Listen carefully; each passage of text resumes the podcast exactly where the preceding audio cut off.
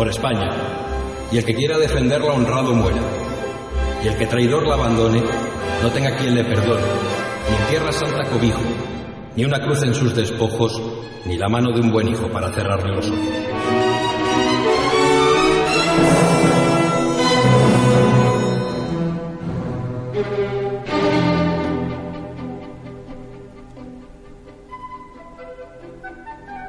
Amigos, muy buenas tardes, ¿qué tal? Bienvenidos a Cadena Ibérica, bienvenidos a Españoles por la Historia.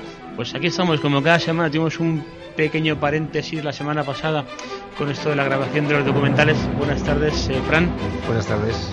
Bueno, ya lo dijimos, hacíamos de... Ya estamos de vuelta, ya de, estamos. de, de Allan a Sebastián Eslava y hoy nos vamos a... bueno, a Hoy es un programa interesantísimo, muy curioso, que seguro que, que les va a gustar y además les vamos a dar una pista de dónde pueden eh, verlo en, en carne y hueso.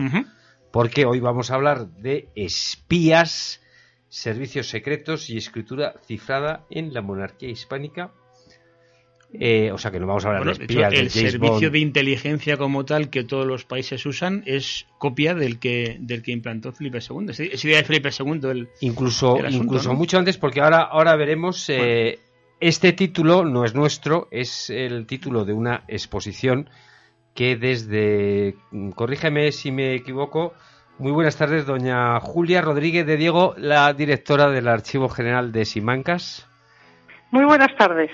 decía que es el título de una exposición que se puede ver ya desde creo que inaugurasteis en julio de este año y va a estar hasta un añito no hasta el próximo julio Exactamente. Vamos a tenerla, lo que no se ha hecho con ninguna exposición durante todo un año.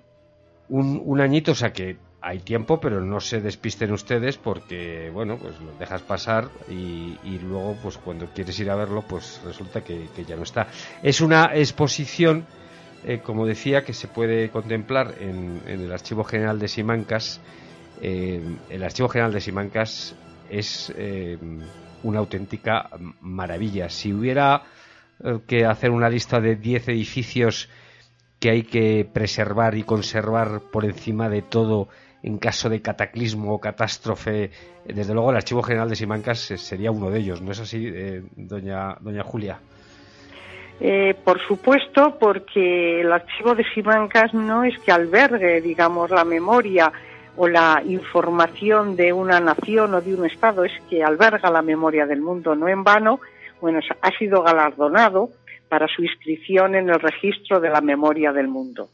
Esa es la voz y la memoria del mundo la que resuena Para, en él. para los que no lo conozcan, está muy cerquita de, de Valladolid, en, en Simancas, a 9 kilómetros de, de Valladolid estará. 12, 12 12 kilómetros. kilómetros exactamente. Muy bien comunicados por autovía. Se ve. No es- hay ningún problema para acceder al archivo. Además se puede aparcar bien. El edificio es una maravilla. eh, yo creo que data eh, del siglo XVI. de- es de Carlos I el, el edificio de eh, Juan Herrera, además. El, el- el archivo en realidad se asienta sobre una primitiva fortaleza que construyeron los almirantes de Castilla, la familia de los Enríquez, a fines del siglo XV. En 1467 comenzó la obra y hacia el año 1480 eh, negociaron con los reyes católicos el traspaso de la fortaleza a manos de la corona. Y la corona lo dedicó a depósito de armas y a cárcel eh, de presos políticos igualmente a depósito de bienes de la corona. Su transformación en archivo tiene lugar en 1540, que es cuando Carlos V decide fijar ahí la sede definitiva de la documentación real, es decir, el primitivo archivo de la corona, y después será Felipe II, su hijo, el que lo transforme en el gran archivo de la monarquía hispánica, haciendo eh, una obra nueva sobre la base de esa primitiva fortaleza que será obra del arquitecto Juan de Herrera y que constituye un avance eh, tremendo, innovador y modernizador con respecto, bueno, pues a, los pilares fundamentales de la construcción archivística y de la concepción archivística actual incluso. El edificio por fuera, como les digo, es una auténtica eh, maravilla, pero lo que alberga dentro es eh, una auténtica joya. ¿Qué, podríamos encontrar ahí? ¿Qué, qué tenéis ahí metido? Esencialmente lo que define el contenido de la documentación del archivo de Simancas es eh, justamente toda la documentación producida por los órganos de la Administración Central de forma sistemática y seriada desde el reinado de los reyes católicos hasta principios del siglo XIX.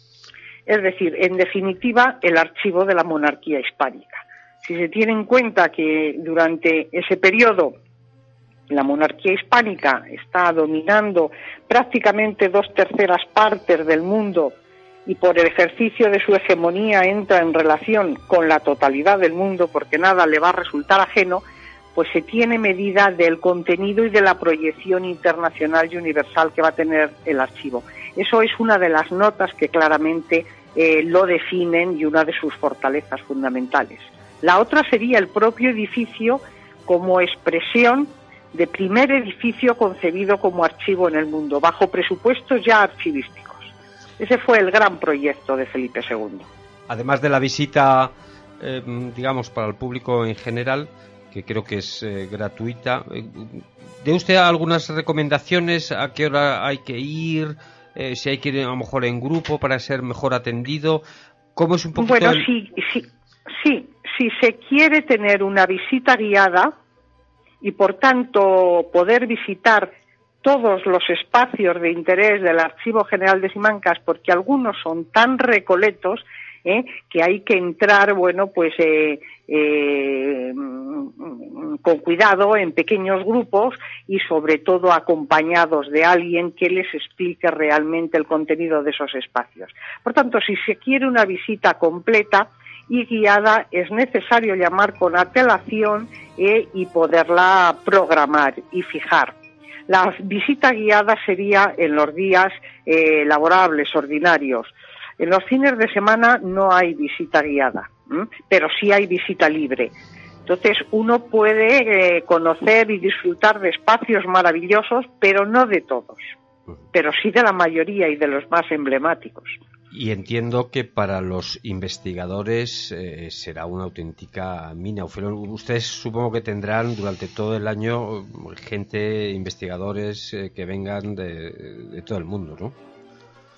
Hombre, por su propia naturaleza, el archivo de Simancas siempre, desde que se abre a la investigación en el año 1844, desde ese momento incluso de un año antes, eh, ya, ya viene a accede al archivo eh, el erudito y el historiador belga eh, Prosper Gachard, desde ese momento prácticamente historiadores de todo el ámbito europeo y extraeuropeo se han dado cita en Simancas. Sin duda alguna, las figuras más destacadas de la investigación histórica ¿Por qué? Pues porque en Simancas se encuentra un pedazo fundamental de la historia de todos estos territorios. Y desde el siglo XIX, que es cuando hay un verdadero interés en crear identidades nacionales, pues Simancas ya eh, se empieza a llenar de historiadores extranjeros.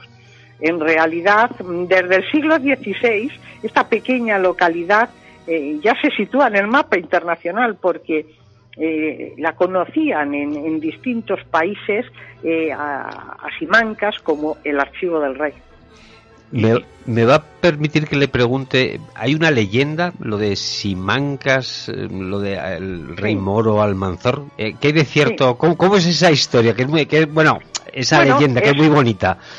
Es una leyenda, como tal leyenda efectivamente es bonita, está muy arraigada en el imaginario popular, todos los años se recrea en la villa, eh, bueno, y, alude, Simancas tuvo una importancia, eh, bueno, pues eh, relevante en, en, el siglo décimo, en los siglos nueve y X, y en ella se libraron, se libró una importante batalla contra Derramán III, eh, que, en la que participa León Castilla y Navarra. Entonces, bueno, dentro de ese contexto de luchas contra los musulmanes, bueno, pues hay una leyenda según la cual eh, solicitan eh, el pago, digamos, de un tributo y ese tributo serían una serie de doncellas las que se entregarían en tributo al rey moro pero esas doncellas quieren preservar ante todo eh, su condición y entonces prefieren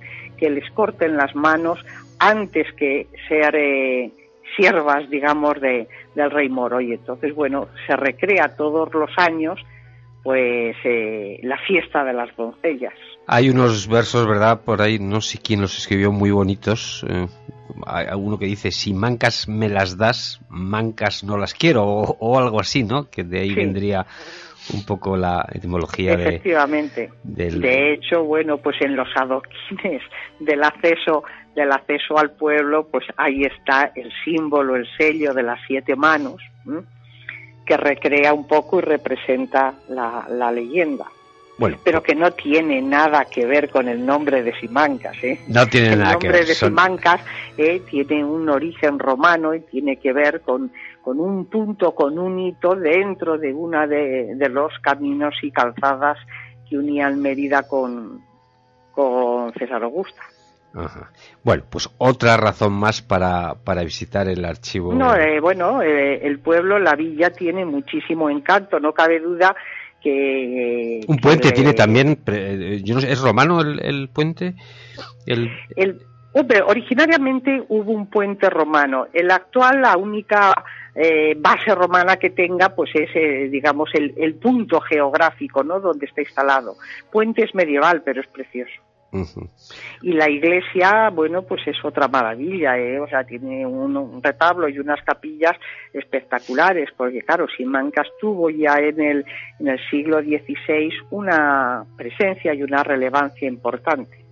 De los investigadores que han pasado, los cientos, miles de investigadores que han pasado por, por el archivo, eh, ¿recuerda usted alguno que haya encontrado algún documento algunos legajos de extraordinaria importancia que hayan cambiado un poco la, el conocer, el conocimiento de, la historia, de cómo eran los...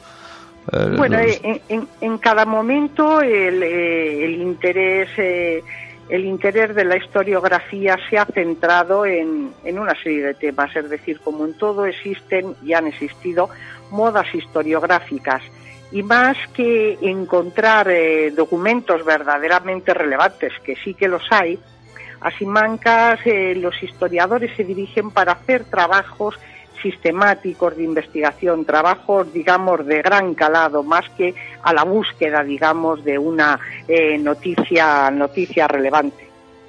el valor de la documentación simanquina es el de ser una documentación sistemática, seriada, que nos habla de la forma de gobierno de la administración de la monarquía hispánica, pero en relación también con todos los estados eh, que la rodean y con los que establece un diálogo eh, permanente, que puede ser defensivo, ofensivo o de otro tipo, pero permanente.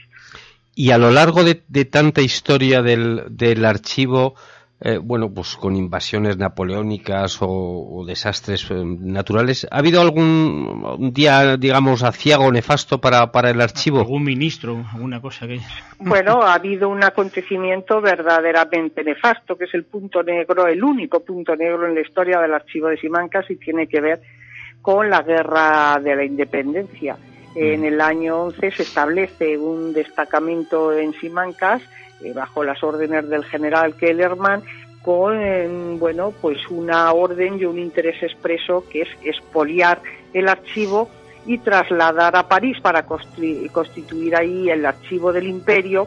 La documentación que sin duda eh, es más interesante, más valiosa, porque tiene, digamos, un contenido más universal, más internacional, que es la documentación producida por el Consejo de Estado, que era el encargado un poco del diseño de la política exterior, el control de la diplomacia y el control de la información y también del espionaje.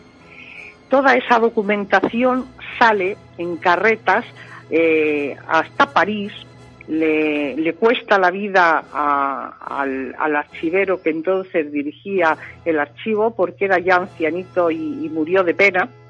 Y esa documentación en parte se recupera en el año 1816 en virtud de, de los acuerdos del Congreso de Viena, pero los franceses se quedaron eh, con la parte que les afectaba más directamente a ellos, que era la documentación eh, que se denomina negociación con Francia. ¿no? Toda esta documentación está separada en negociaciones relativas a cada uno de los estados o ciudades-estados con los que mantuvo relación a lo largo del tiempo la monarquía hispánica. ¿no?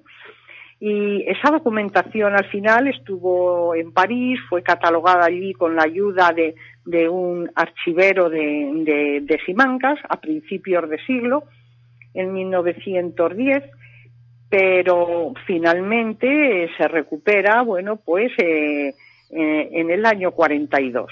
Franco visita el archivo el año 39, como, bueno, pues tantos reyes y, y, personas, digamos, de eh, políticos relevantes y hombres de Estado, y eh, me figuro que le pondrían en antecedentes de, de, este vacío importante, y una vez que se produce la invasión alemana eh, de Francia, pues entra en negociaciones Franco con el mariscal Petén y consigue repatriar esta documentación que presentó, claro, como una de las grandes conquistas culturales del nuevo régimen.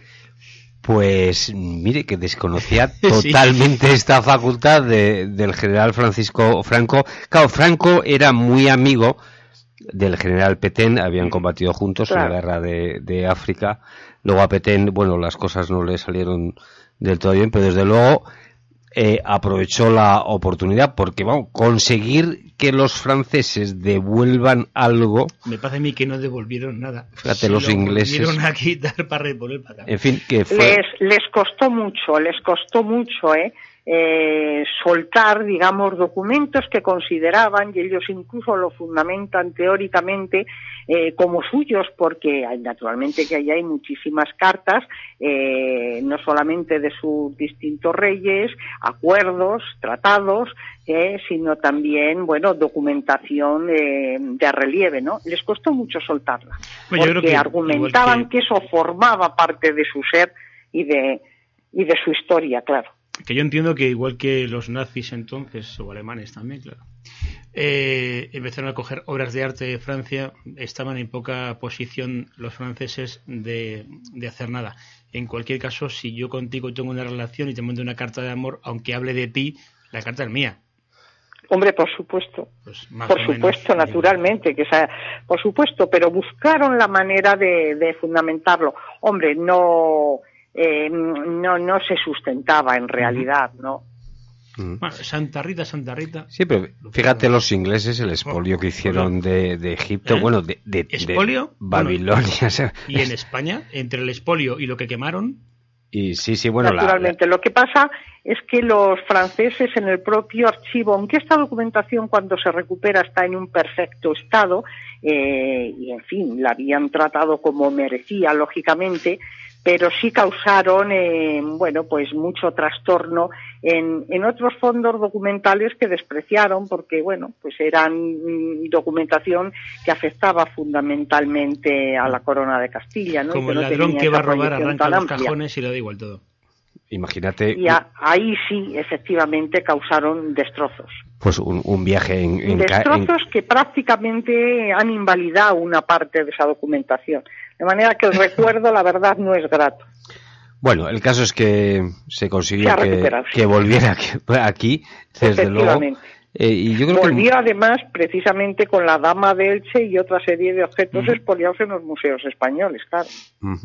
Bueno, pues eso son siempre buenas noticias. Bueno, pues si le parece, doña Julia, muy interesantísimo lo que nos ha contado. La verdad es que yo creo que el archivo vamos a apuntarlo aquí.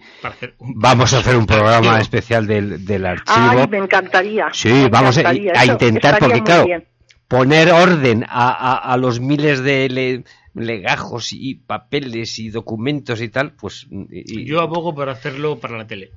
Eh, bueno, ya, ya hablaremos con, con doña Julia que desde luego es, es una joya de todos los españoles y cuanto más lo conozcamos, y doña Julia nos lo va a explicar muy bien. Una pregunta ya pues y termino yo. El, archivo de Simancas entiendo que pertenece a lo que es el Estado. Sí. se supone que no es...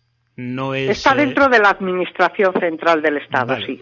A lo que voy, no se puede desgranar, no puede venir ningún. Ya sé por dónde vas, Pedro, ya sé por dónde vas. Ya, ya, ya, ya. No, no, no. No quiero Vamos, ser mal eh, pesado, digo que no. No des ideas tampoco a, otras comunidades autónomas. si no, esas cartas de amor que decíamos antes, dejamos el archivo de Simancas en un. Pues desgra- eh, repartido, ¿no? No se puede repartir, no se puede. No, No, se puede eh, en absoluto. puede Vamos a ver, eh, efectivamente, a, la- a lo largo del tiempo sí que hubo segregaciones de los fondos del archivo de Simancas, ¿eh? Uh, La, la primera eh, tuvo lugar en 1785, cuando Carlos III quiere hacer una nueva historia de América eh, para, mm, de algún modo, rehabilitar la imagen del proceso de colonización Sí. de, de las Indias y quiere agrupar toda la documentación relativa a las Indias eh, en un lugar. En este caso pensaba en Simancas. Ahí estaba la documentación del Consejo de Indias y en Sevilla estaba la documentación del consulado y de la Casa de Consulado de Mercaderes y de la Casa de Contratación. Entonces se, se mandó a hacer un proyecto de ampliación del archivo de Simancas al arquitecto a Juan de Villanueva, pero era tan costoso de ejecución que se decidió trasladar la documentación del Consejo de Indias a Sevilla, rehabilitándose el edificio maravilloso de la Lonja, que también es obra de Juan de Herrera, y eso dio origen al, al archivo de Indias, que es otro, otro archivo verdaderamente único.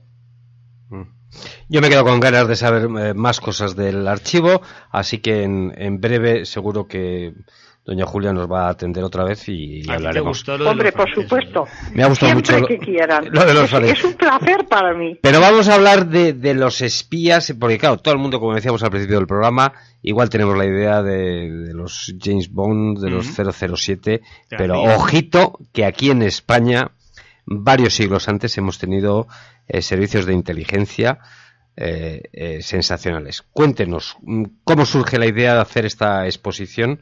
En, Bueno, en eh, la idea de la exposición surge porque el tema en sí mismo, pues es un tema muy atractivo, ¿no? Como, como usted decía, muy seductor.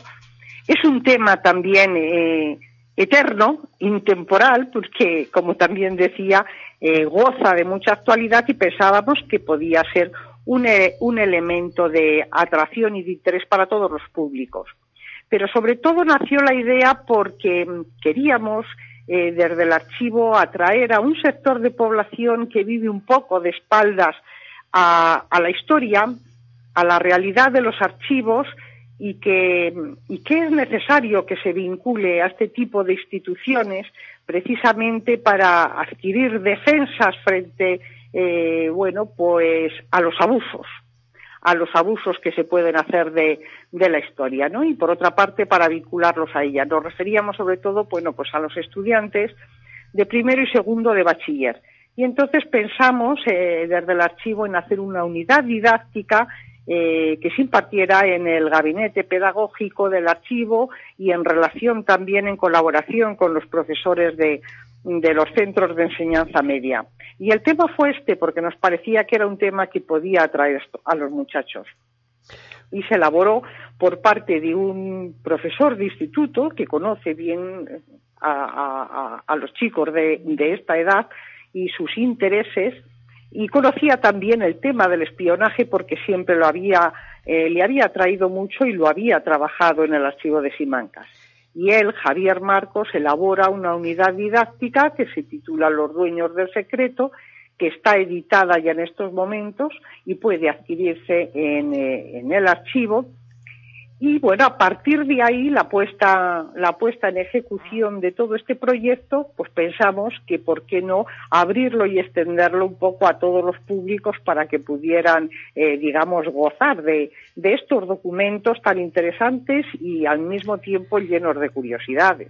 Pues Esa desde- fue la idea. Desde luego habéis hecho bien, porque claro, si, si haces exposiciones, eh, que seguro que también sería muy interesante, no sé, política hidráulica en el siglo XVII, pues sería muy interesante, pero desde luego a los mm, alumnos de 12, 14 años mm, es durillo. Sí. Esto, desde luego, mm, es un tema muy interesante y muy revelador porque, cuénteme, em, ya los reyes católicos, ni más ni menos, tenían ya sus, sus servicios de, inteligencia. ¿Cómo operaban un espía en, en el siglo XV?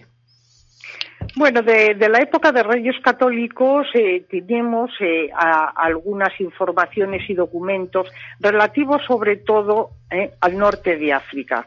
En eso, eh, bueno, son documentos como eh, una bula o licencias o autorizaciones para que se comercie con esos territorios siempre y cuando los comerciantes puedan actuar de espías.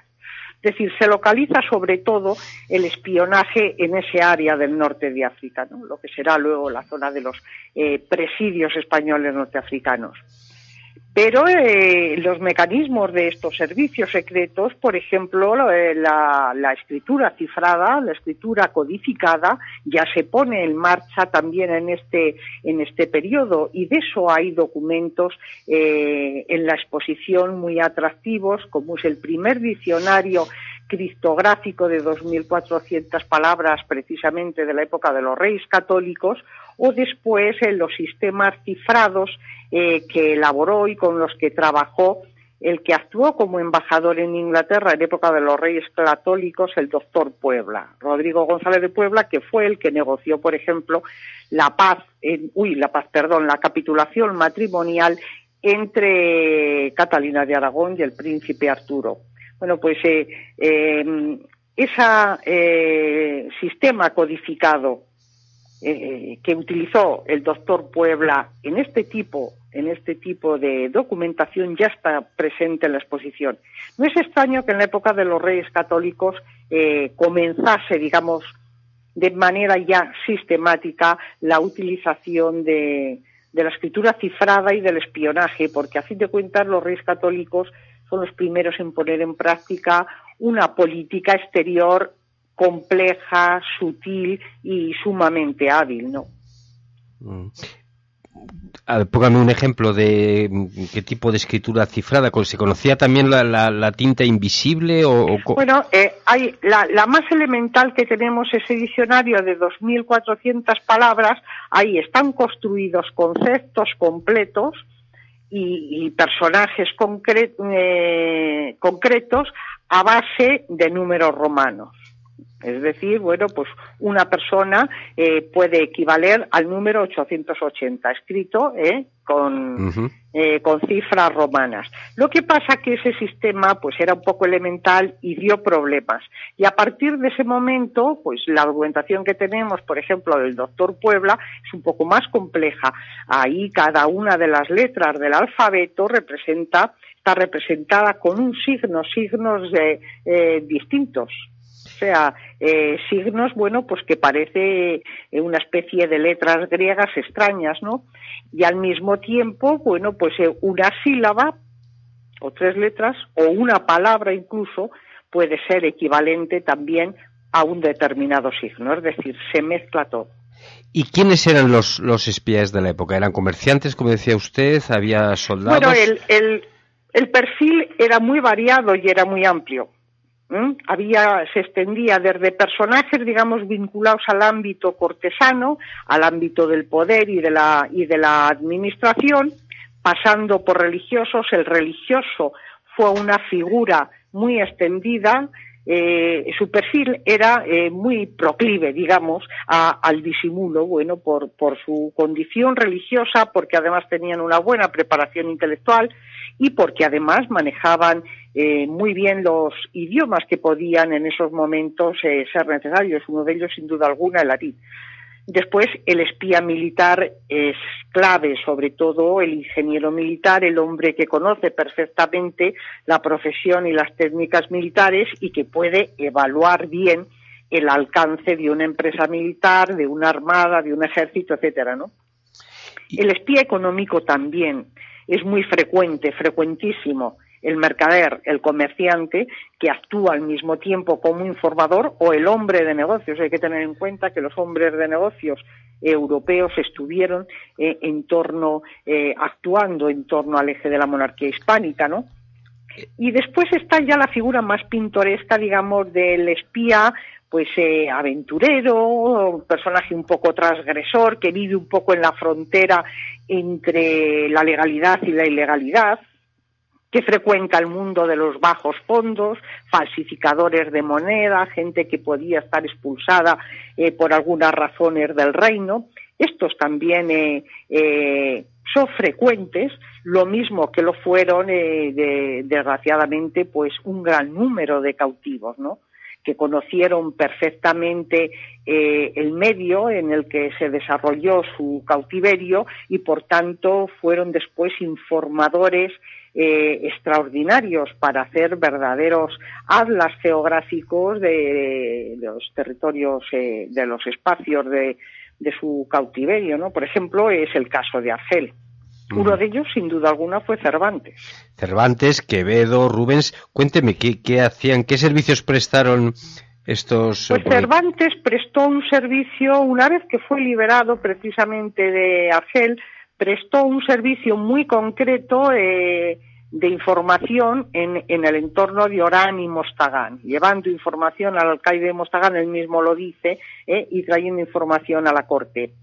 Quevedo, dado la amistad que le unía con, los duques de Osuna, porque había sido, había estudiado con ellos en, Alcalá de Henares, pues eh, lo llamaron también a su servicio, participó con ellos en, mientras ejercieron el puesto de virrey de Sicilia y Nápoles. Y estando allí, pues bueno, se dice que Quevedo participó activamente en la conspiración de Venecia.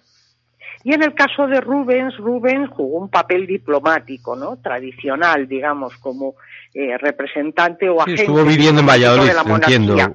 Eh, sí, pero eh, en las funciones de espionaje las realiza en Inglaterra. Por su condición podía ser una persona idónea para obtener información inglesa que fue también relevante para la firma de, de la paz y del tratado de el tratado de 1630. Ahora que ha mencionado usted Inglaterra, que es el, eterno enemigo rival de, España, creo que les colamos bastantes espías. Eh, ¿Con qué fines, eh, Pedro de eh, bueno, vamos a ver, la verdad es que en todos los espacios y territorios existía el doble espionaje y hasta el triple espionaje y bueno, pues en, nuestro caso y ahí nosotros en la exposición ponemos, pues hay varios ejemplos de, dobles y triples espías. De algún modo nos la jugaron todos a todos. Eso fue yo creo que, que recíproco, lo que pasa que tenía el mal final. ¿eh? Eh, ¿Cuál era el final de, supongo que malo, ¿no? Bueno, la tortura y la muerte, no cabe duda. Sí, eh, y además tortura y muerte que no era especialmente, digamos, apacible, ¿no? Sí, había que. Y hay, hay varios casos, hay varios casos que se presentan eh, ahí de. Pero vamos, esto era un fenómeno frecuente. Hay que tener en cuenta que uno de los móviles para la práctica del espionaje, sin duda, era el dinero. Y, y, aunque en el caso de la monarquía hispánica se cobraba, pero se cobraba tarde y a veces mal, como pasaba a, bueno, pues a los miembros del ejército y a tantos, pero bueno, pues era, era un atractivo. Luego también, hombre, había otros móviles. No cabe duda que el móvil religioso operó. Ponemos ejemplos también de participación femenina como eh, la señora Ortubia, que bueno, esta es una navarra eh, creyente eh, que considera que debe prestar servicios a la monarquía hispánica eh, como monarquía católica. Navarra era un territorio muy extendido, tanto política como eh, religiosamente, y bueno, está, eh, practica el espionaje y ella lo dice por razones religiosas. Sí, además en otros casos, el espíritu de aventura podía moverles. Facilitaba a Felipe II y los informes en, en euskera. No sé si utilizaba el euskera porque, claro, supongo que muy poquita gente en aquella época podría poner esto que es. Claro, un inglés traduciendo euskera, jodido. Lo, tendría difícil. No, decía que mm, Urtubia, es el, caso de esta mujer de, la Baja Navarra, creo que eh, eh, facilitaba informes a Felipe II eh, escritos en, en, euskera. En euskera, sí. Efectivamente, nosotros tenemos 19 cartas, conservamos de ella en el archivo de Simancas, escritas en euskera, sí. Felipe II fue otro de los monarcas que cuidó mucho ¿no? el, tener acceso a la, información, claro. Tenía una para, Felipe, para Felipe II la información se, eh, se erigió, el control de la información se erigió un poco como instrumento de poder eficacísimo de gobierno. Yo diría que casi eh, fue un mecanismo obsesivo, ¿no? En el ejercicio del poder, porque miraba todo, veía todo, quería hacerse presente ante todos sus súbditos con eh, el manejo eh, casi patológico de, la escritura. Pero efectivamente fue real y en la época de Felipe II es cuando eh, se activa más el desarrollo de mecanismos y estrategias de espionaje y, y, de control de esa información y de difusión de esa información a través de los correos ordinarios y extraordinarios y de sistemas eh, de financiación. Claro, todo ello se perfila y se desarrolla sobre todo en el periodo de Felipe II. Porque luego ya con eh, eh, Felipe III y ya Lerma baja un poquito ya el, poder del, imperio español y decrecen también. Hombre, siempre existió espionaje, siempre escrito, existió escritura cifrada, pero sin duda alguna eh, la intensidad de este fenómeno hay que vincularla a momentos políticos, ¿no? Momentos de especial sensibilidad o eh, importancia política y siempre centrada en determinados escenarios. En un momento domina más el Mediterráneo, en otro momento se traslada más al eje atlántico. Eh, la frontera con Francia siempre fue, y el territorio de, de Milán siempre fue un espacio especialmente sensible porque el gran enemigo en realidad de la monarquía hispánica fue siempre Francia. Y eh, cuénteme, ¿qué más eh, cosas, eh, el visitante que vaya a Simancas, qué más tienen ustedes ahí? ¿Documentos de espías en concreto? ¿Qué, más, qué, más documentos puede ver? Sí.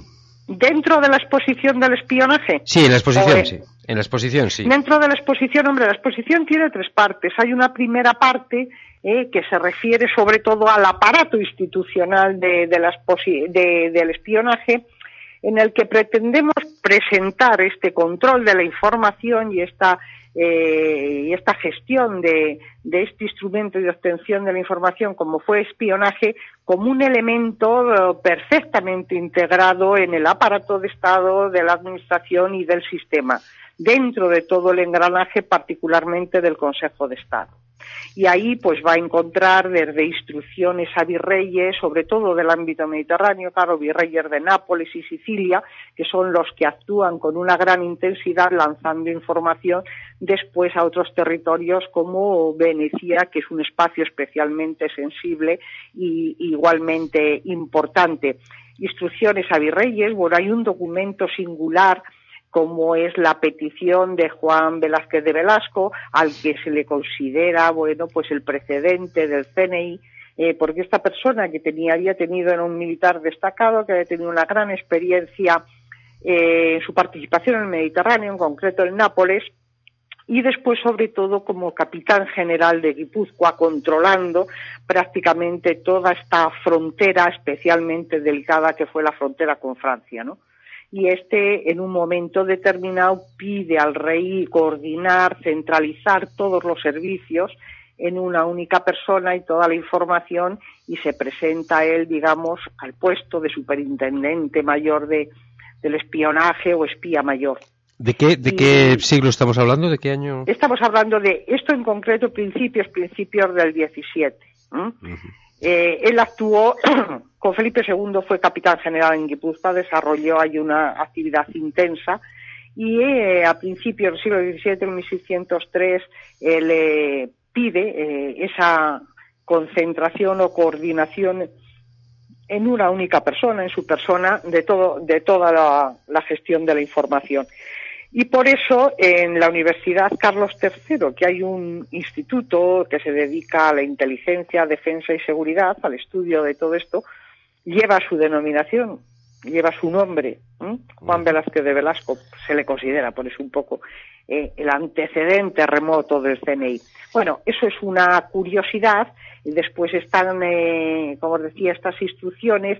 Hay unas ordenanzas muy interesantes eh, y muy curiosas eh, para el control de, de, esbirros y de espías eh, y en realidad, digamos, de gente de mal vivir en Palermo, que de algún modo lo que están un poco enmascarando es el afán de controlar a todo el que entra, a todo el que sale en la ciudad, el lugar donde se hospeda, eh, etcétera.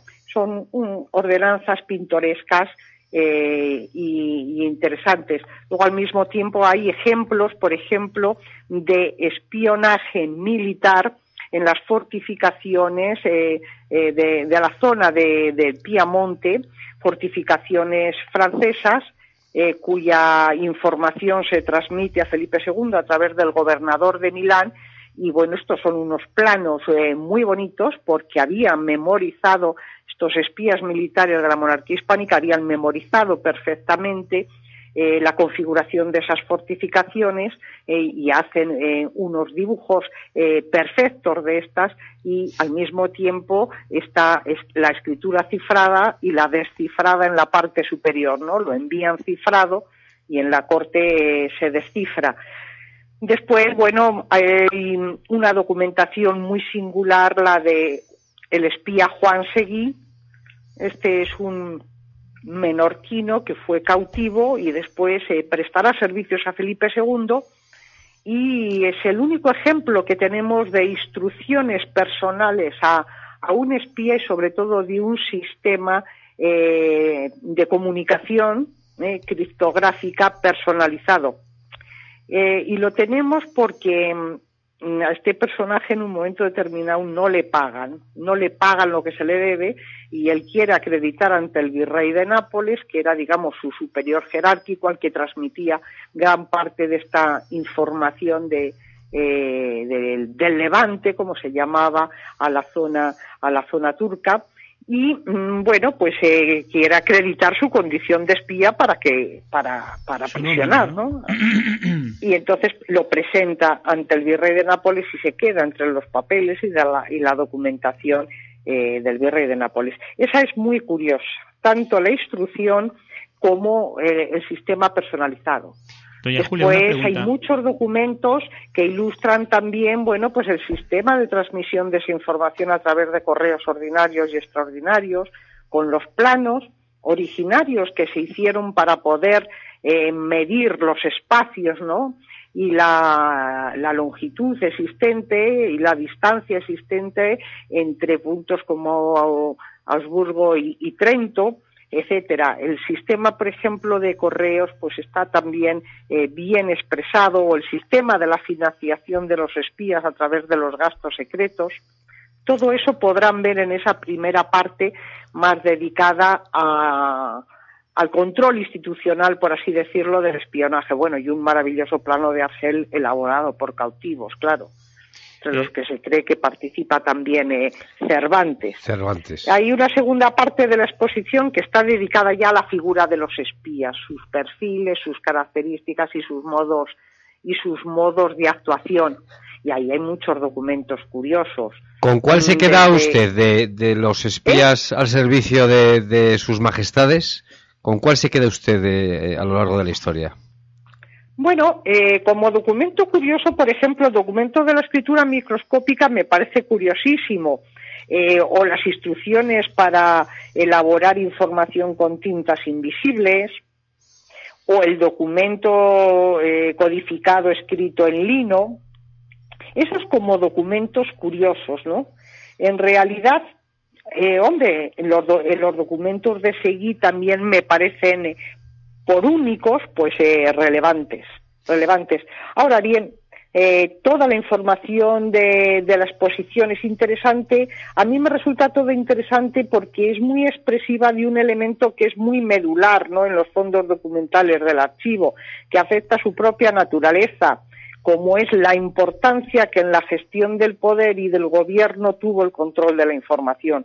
Todo habla de ello y al mismo tiempo eh, es que a mí me resulta muy familiar encontrarme con documentos eh, codificados porque mm, la documentación de, Estado en un 80% tiene siempre algo eh, de escritura encristada.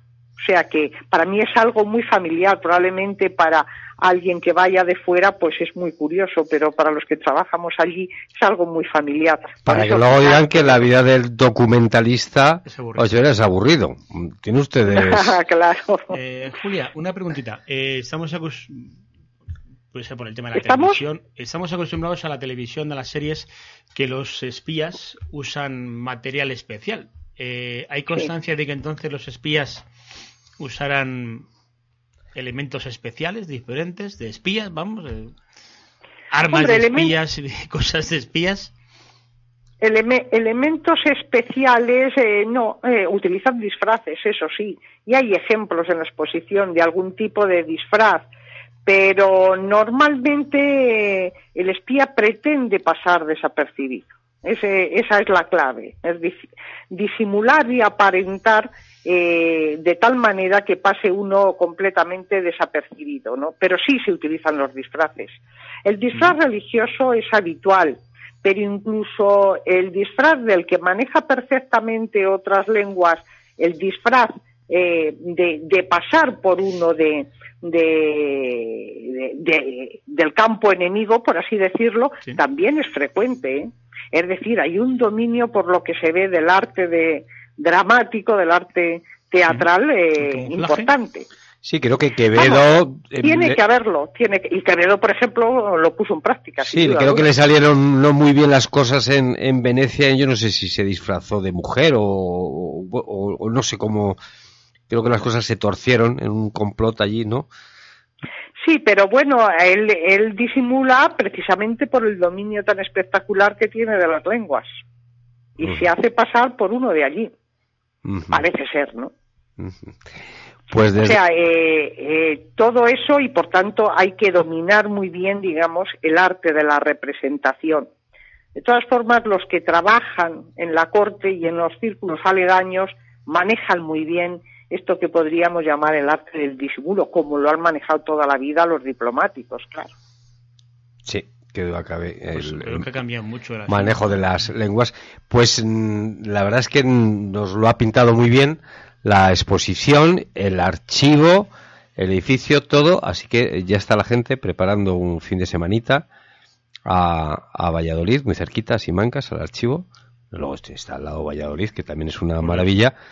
Y doña Julia, muchísimas gracias por, Muchísimas gracias a vosotros porque para mí, bueno, es un placer hablar del archivo y invitar a la gente a que vaya a conocer esta joya que es verdaderamente un, orgullo nacional. Julia Rodríguez de Diego, directora de una de las joyas eh, más preciadas de, que tienen todos los españoles, el Archivo General de Simancas. Un saludo, Julia. Muchas gracias, igualmente. Adiós. Hacemos una pausita y volvemos. ¿Sabes lo que es 1785? El proyecto es una iniciativa privada, independiente y libre de connotaciones ideológicas que nace con el objetivo de mejorar la percepción que tenemos de nosotros mismos, de nuestro país, de nuestro estilo de vida, resaltando lo que nos une, nos identifica y nos hace únicos, y ayudando a superar las barreras que nos impiden exteriorizar nuestra propia identidad. 1785 es un proyecto participativo, con valores, que quiere transmitir una imagen fresca y renovada de España. Ahora puedes formar parte de ese proyecto. Únete a nosotros. Entra en 1785.es y descubre cómo.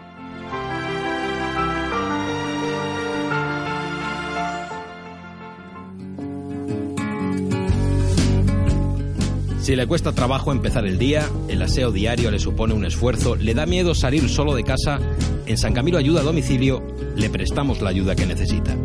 No deseche la idea sin conocer nuestros precios. Consúltelos en sancamilo.info y a través del teléfono 911-697-999. 911-697-999. Todo nuestro personal está capacitado y asegurado según legislación vigente. San Camilo ayuda a domicilio. Llame y déjenos echar una mano.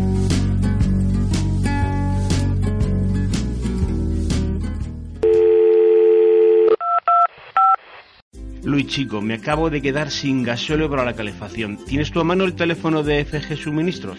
Creo que sí. Espera que lo busco. Oye, pero ¿por qué no buscas cualquier otra empresa por internet? Eso sí que no. He repostado más veces con FG Suministros. Es que he perdido el teléfono. Ya te digo yo que el gasóleo es de calidad. Yo a la caldera no le echo cualquier gasóleo, que luego lo pagas súper caro con las averías. Pues a mí me ha llegado un folleto de una empresa de la sierra que lo tiene bien de precio. Espera que te lo doy.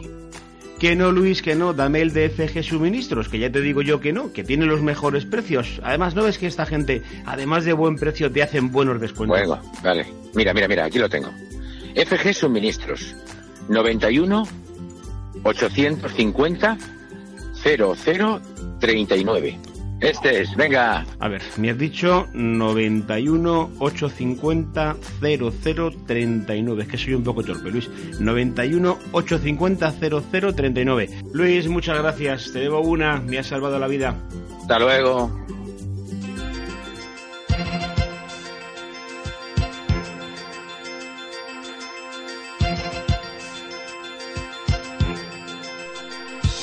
Cadena Ibérica y Radio Universal unen sus fuerzas y acercan sus señales para recorrer juntos los caminos de la historia grande de España.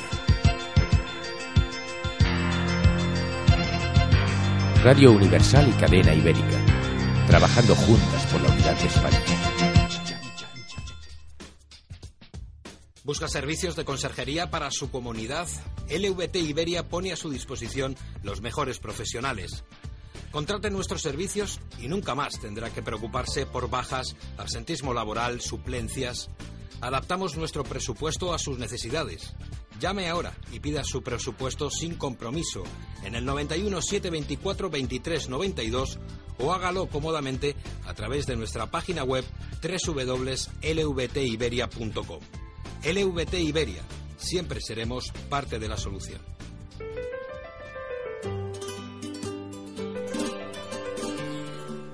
Nada más español que los toros. Nos gusta la fiesta, el arte y el toro. Nos gusta el estilo señor de Pedro Javier Cáceres y nos gusta su divisa. La divisa, el programa de Pedro Javier Cáceres en cadena ibérica. El programa de los amantes del toreo y del arte de la espada. El programa de los lunes en cadena ibérica.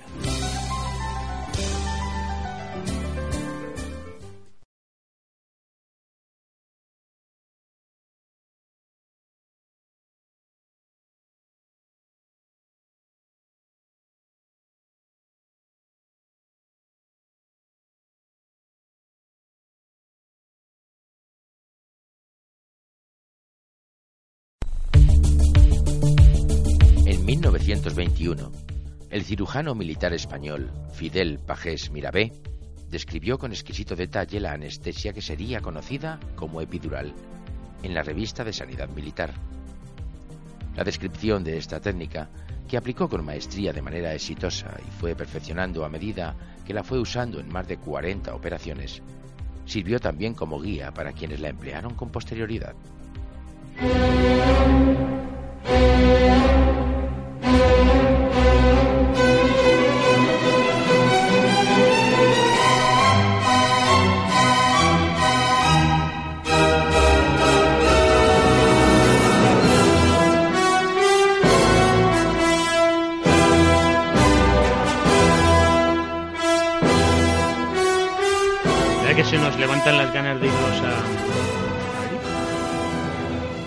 Estuvimos hace poco en, en Simancas, eh, estábamos grabando el documental de Jerónimo de Allanz. Eh, la- una de las personas que más sabe de, de Allanz es eh, un catedrático de allí, de, de Valladolid, Nicolás García Tapia. Ya estuvo con nosotros. Estuvo con nosotros también, entrevistamos. Y nos contó, por cierto, que Jerónimo de Allanz desbarató un complot de un espía francés que quería matar a Felipe II. Siempre el gabacho. Ven- venían los franceses siempre Jorobando. ingleses, en fin. Venía con dos pistolones para regalar a, a Felipe II. Eh, Allanz sospechó, le hizo un interrogatorio y efectivamente venía a matar a, a Felipe II, uno de los múltiples atentados Oye, los eh, frustrados. van, van vacíos o van llenos. A este se le perdonó, se le perdonó la vida, por cierto. Era una época muy delicada con, Nos ha pasado siempre.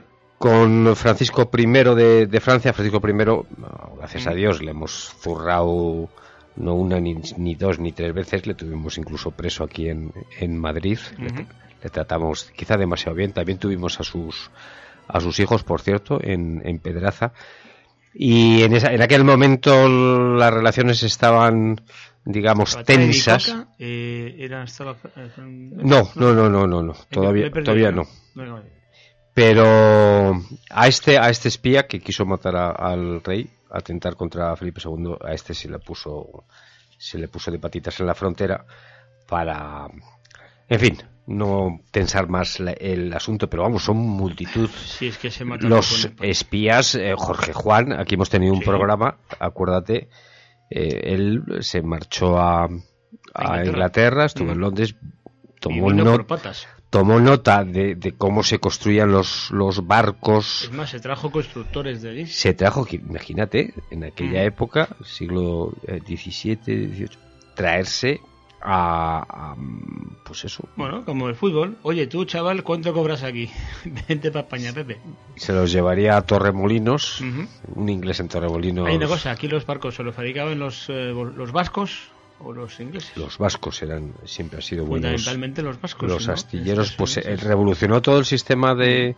No se le hizo todo el caso que, que había que hacerle pero sí que revolucionó el sistema de fabricación en, en serie, fabricando dársenas más grandes.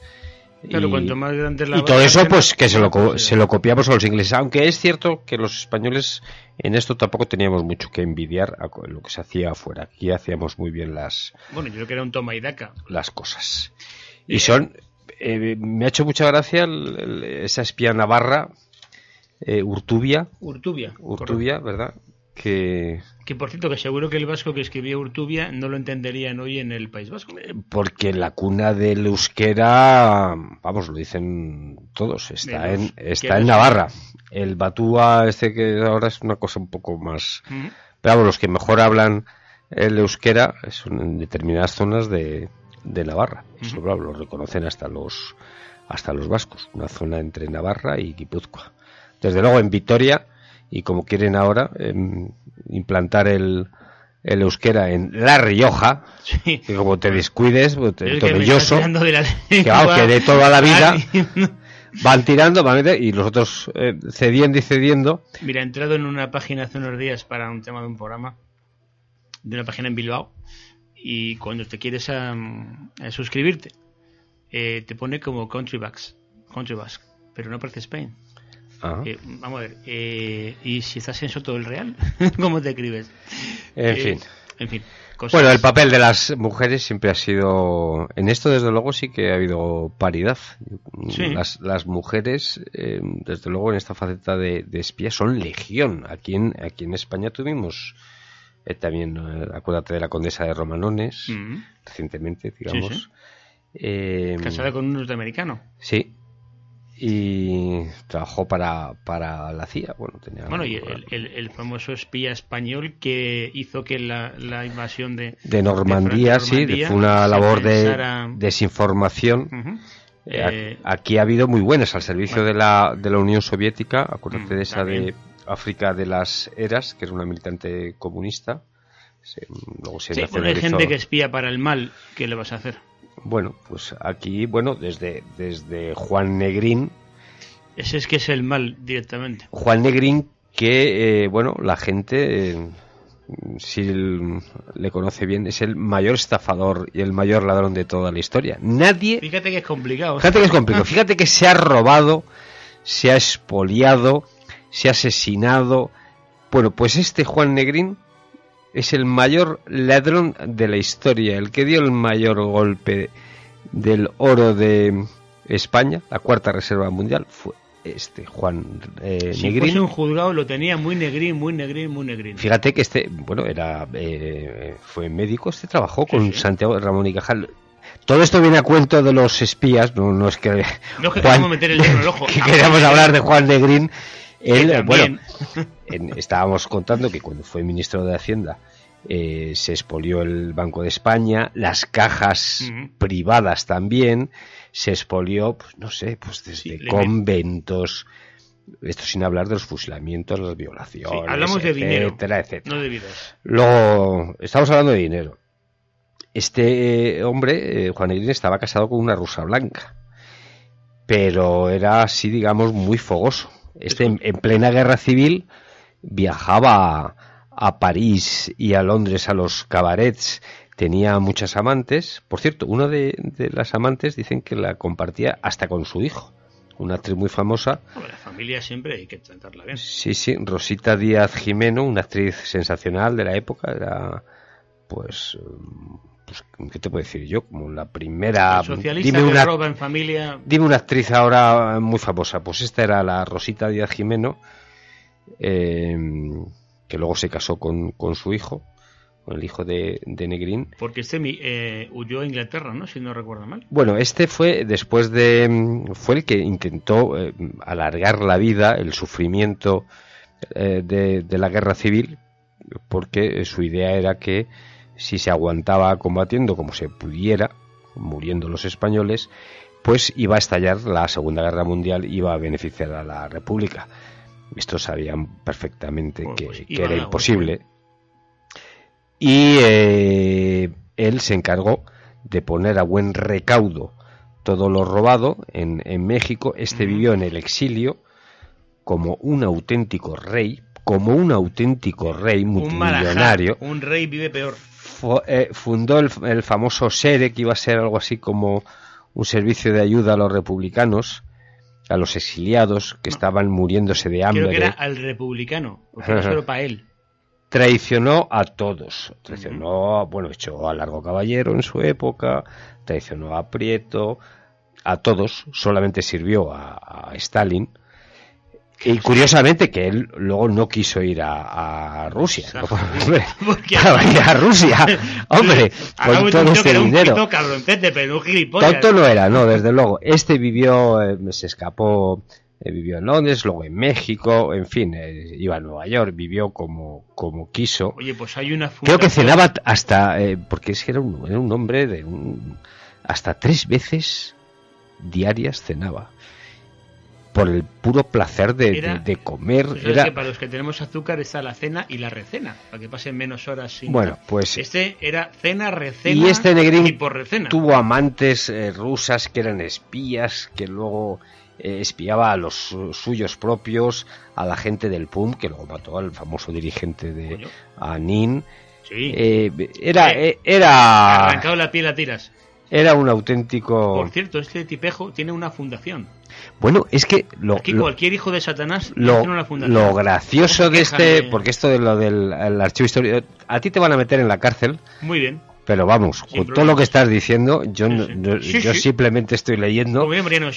eh, y, pero vamos, yo te iré a ver a Soto del Real y, te, llevaré. Pero me tienen que coger primero, Exactamente. Este Juan Negrín después de robar a todos los españoles, de traicionar a los suyos, de no dar dinero a los pobres republicanos, eh, que había gente excepcional que dieron su vida por la República, por su ideal, no vieron un auténtico, eh, una auténtica peseta, ni nada, ni una ayuda de este Negrín. Bueno, pues luego eh, se hizo una fundación y el, por aquel entonces, superministro, acuérdate, Juan Alberto Belloc, que era de Interior y de Justicia, el que le engañaron como un chino con lo del Laos y Roldán, esa que hizo el tonto así con mayúsculas, pues le dio a la familia de Negrín todavía, por aquel entonces, 200 millones de pesetas. Solo. Bueno, como no sé, les pareció poco lo que se había llevado del, del de todos los españoles, pues 200 millones. Imagínate que no darán a todas estas fundaciones de, la memoria histórica para decir que desentierran eh, fosas y tal, que luego no hacen eso, sino que se lo reparten entre ellos con sus conferencias y tonterías, que es lo que realmente quieren echar mano de los, de los fondos de todos los españoles para sus mamandurrias y, robarnos y contarnos mentiras. Me he quedado con ganas, pero no quería ponerle en un compromiso. cuando estaba explicando la. la eh, sí, ha, mencionado lo de abusos de la historia. Abusos de la historia que se están cometiendo en estos días, eh, algo, vamos, auténticos latrocinios de engañar a los españoles de cómo fue la historia más reciente. Yo ayer, eh, hace unos días, leí en OK Diario em, que Franco mató a miles y miles de personas en la posguerra y dije, joder, a ver si esto va a resultar como los indios que matamos en 1500. Eh, que había en España 6 millones de españoles y matamos a más de 10 millones de indios. O sea, iba la gente, macho, tienes que matar indios eh, de 8 a 12, solamente matar indios. en fin. El mundo de los, del espionaje es el que hoy nos ha traído. Ha, habido muy buenas espías, decíamos, las mujeres. Eh, por ejemplo, Marina eh, Vega de la Iglesia estuvo también en la época de la Segunda Guerra Mundial haciendo una labor extraordinaria para em, intentar que eh, judíos pudieran pasar la frontera. Bueno, acuérdate de, en este caso de San Prit. siempre la gente, como siempre el desconocimiento es es así. Hablamos de la película de la lista Schindler. pero Sandbridge eh, trajo a España eh, tiempos de Franco, hay que decirlo. ¿eh? Gente con el pasaporte eh, eran judíos y como eran eran judíos españoles. Los trajeron a España. y el Estado de Israel se lo reconoció a Franco siempre. Sí, aunque no hubo relación diplomática con el Estado de Israel, hubo y de hecho eso facilitó luego mucho las cosas más de lo que la gente eh, se cree eh, para que luego el régimen de Franco pues ya en los años 50 fuera aceptado por todas las grandes potencias. La primera por Estados Unidos y, y una de las causas, no te digo que fue la única, pero una de las causas fue el, trato exquisito, miles de personas de miles de judíos sefarditas o no sefarditas, daría igual, pero bajo el rollo de eran judíos sefarditas. Sí, en esto España miles de judíos. Franco, ¿esto no será exaltación del franquismo? No sé yo sí, porque ya estamos en la cárcel. Pues oye, tenía un trabajador macho conmigo que se llama exaltación, digo, exaltación. si en la cárcel pensando, hostias. No, pero es verdad, y esas cosas hay que comentarlas. Yo siempre he escuchado a muchos. No, no, esa es la cosa de Sandbridge. Hombre, eh, mira, Sandbridge puede colar a uno, a dos o a tres. Pero miles de personas tú no las cuelas en España si no es con la anuencia del ministro. Y por Dios, el ministro era cuñado de. Por supuesto. En fin, em, cosas que, que pasan. Los espías. Mm, claro, espías ha habido siempre lo que estamos hablando que España es la primera potencia que desarrolla el sistema de espionaje. No, es decir, Roma tenía espías, claro, y los griegos, y seguro que los cartagineses, y cualquiera de ellos tenía espías, un tío, un otro lo que espía. Ahora, el sistema de espiar, el cómo espiar, qué medios emplear, todo lo que nos ha contado doña Pilar, es lo que España es pionera. Ahora lo que pasa es que si te dicen eh, Intelligence Services, pues ya... Ah, no, coño, esto no, joder, esto es mucho más internacional. No, y, y hacemos bromas eh, que si Mortadelo y Filemón y tal. Eh, bueno, pues cada cual si quiere hacerse bromas y llamarse tonto a sí mismo, pues que se lo llame. O que se suenen los mocos con, la bandera. Pero a nosotros, desde luego, no nos van a engañar. Eh, porque ahí está la historia, ahí están los hechos. Y que se vayan a Simancas a, a verlo. Documentos de los siglos XV, XVI, que demuestran perfectamente, fehacientemente, que España era una gran potencia, sabía cuidar sus, sus posesiones, supo hacerlo muy bien y la información, desde luego, aparte de otras de otros a nuestros amigos los, los, invitamos a que vean a Simancas a nuestros enemigos que se vayan a Parla que les pilla mucho mejor. Exactamente. ¿qué te parece? Bueno, pues. Bueno, pues eh, decimos hasta la semana que viene. ¿Te parece? Me parece. Pues amigos, la semana que viene estaremos aquí otra vez, como siempre, en Cadena Ibérica, en Españoles por la Historia. Por cierto, no se pierdan cada semana el programa España Tiempos Diriges que Tiempos Difíciles, perdón, que dirige y presenta aquí nuestro común amigo Fran Blanco Orgiva. Por cierto, cada uno de ustedes eh, averigüen en su comunidad, no la de vecinos, su comunidad territorial. Sí, porque se puede ver en toda España. ¿eh? Se puede ver en toda España, pues el que esté en Bilbao. Por cierto, esta, esta semana el programa trata sobre Venezuela. Mm. Ojo, porque dices Venezuela, pero muchas de las cosas que pasaron en Venezuela se están ocurriendo aquí. ¿eh? Sí. Están intentando muchos. Se están generando aquí para que pasen luego lo que pasa en Venezuela. Exactamente. En Venezuela nos comentaban, ¿verdad?, que jamás pensaban que iban a llegar al extremo que están hoy, pasando hambre. un país rico. Eh, sí, sí, como Noruega, como Noruega, el mismo PIB que, tiene Noruega, jamás pensaban, nos decían los venezolanos, que iban a ser, eh, estar peor que en Cuba y fíjate cómo hasta dónde han llegado y todo, poquito a poco, gente comunista, neocomunistas o como quiera llamar, que se van haciendo con el poder y luego no hay manera. Dígase Madura, dígase Chávez. Y los amigos de, de, toda esta gente, de Maduro, pues los tenemos aquí. Tenemos a nuestros zapateros, tenemos a nuestros Podemos y, y encima cobrando dinero de, ahí. bueno, pues ojito, ojito. El programa es muy interesante. Hay gente que ha estado en las cárceles venezolanas, nos cuenta su experiencia y, y se lo recomendamos que lo, que lo vean. Bueno, pues lo dicho, la semana que viene aquí otra vez. Hasta la semana que viene.